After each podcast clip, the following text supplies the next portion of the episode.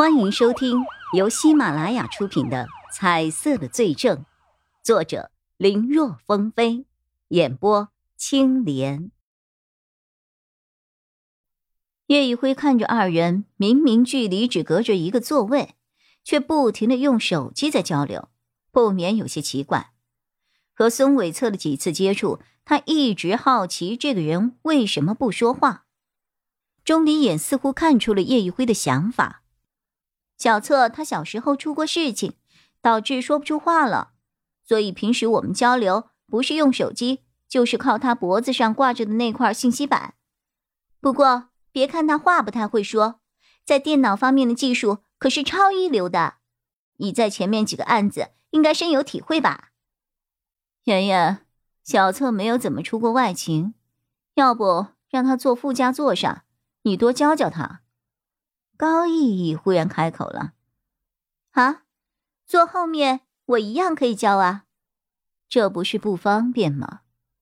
没什么不方便的，我说他听就好了。具体的还是得自己多练才行，要不然说的再多也没用的。”高逸还想说，可又担心说多了不好，正在思量着。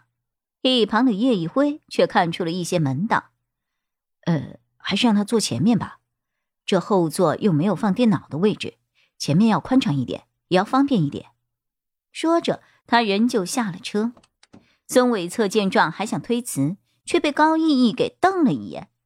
无奈中，他带着几分欣喜坐上了副驾座。等叶一辉上了后座后，高逸逸暗中给他眨了眨眼。叶一辉微微一笑，这还真如他猜测的一样，孙伟策喜欢钟离眼，高逸逸是有意撮合二人。只是瞧钟离眼的反应，他九成九还没有察觉到这些。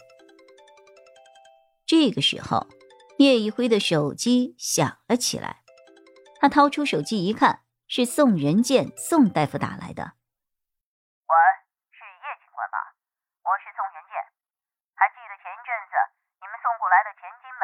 万财母子吧。哈是这样的关于钱万财吃的那个 slide 我检测后发现了有些情况怀疑可能涉嫌造假啊。你们不是最近一直在严查这些东西吗？具体情况当面说可能方便一些您现在有时间吗因为车里空间狭小即便没有特意开免提去外放车里的人都听见了宋仁健的说话叶一辉这边还没有说什么，倒是一旁的高逸逸眉头皱了起来。“Slife 造假啊！”他的语气和神情里都透着股不可置信。不可能，这么大的牌子怎么可能造假？我看新闻说，最近有个外卖员私自给客人换了菜，肯定是给我送货的那个人在暗中搞鬼，路上用便宜货给我调包了。叶一辉他们几个刚赶到宋仁健的办公室门口，还没等推门进去，就听到了屋内传来了钱金梅的大嗓门：“叶警官、钟警官，你们来了。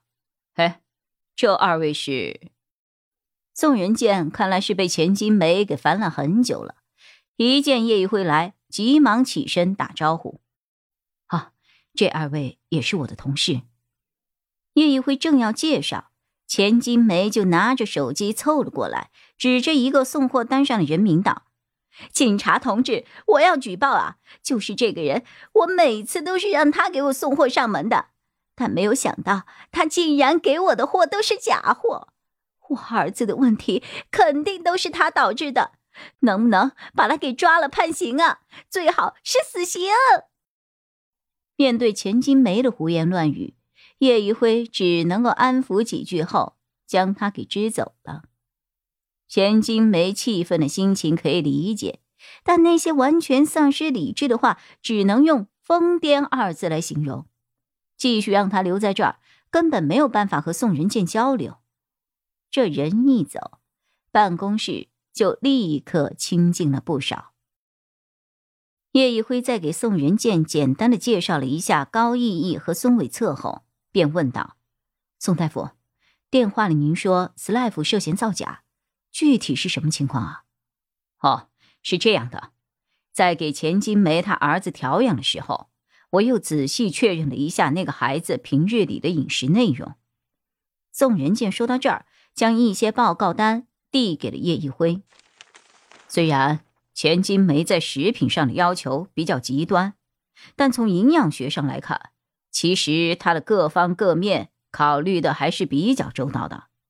即使孩子会因为营养不均衡出现一些问题，但也不应该是现在这么严重。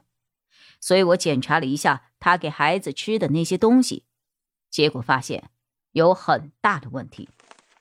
千金梅花高价从所谓的国外直运过来的那些肉、蛋、奶里，有一部分是优质的。但是绝大部分按照国家的标准来看，都是不达标的，尤其是一些进口的猪肉、牛肉，里面的人工饲料残留是严重超标，特别是瘦肉精的成分，已经超标到了令人发指的地步了。用我们的标准来衡量，这些可以称之为毒肉了。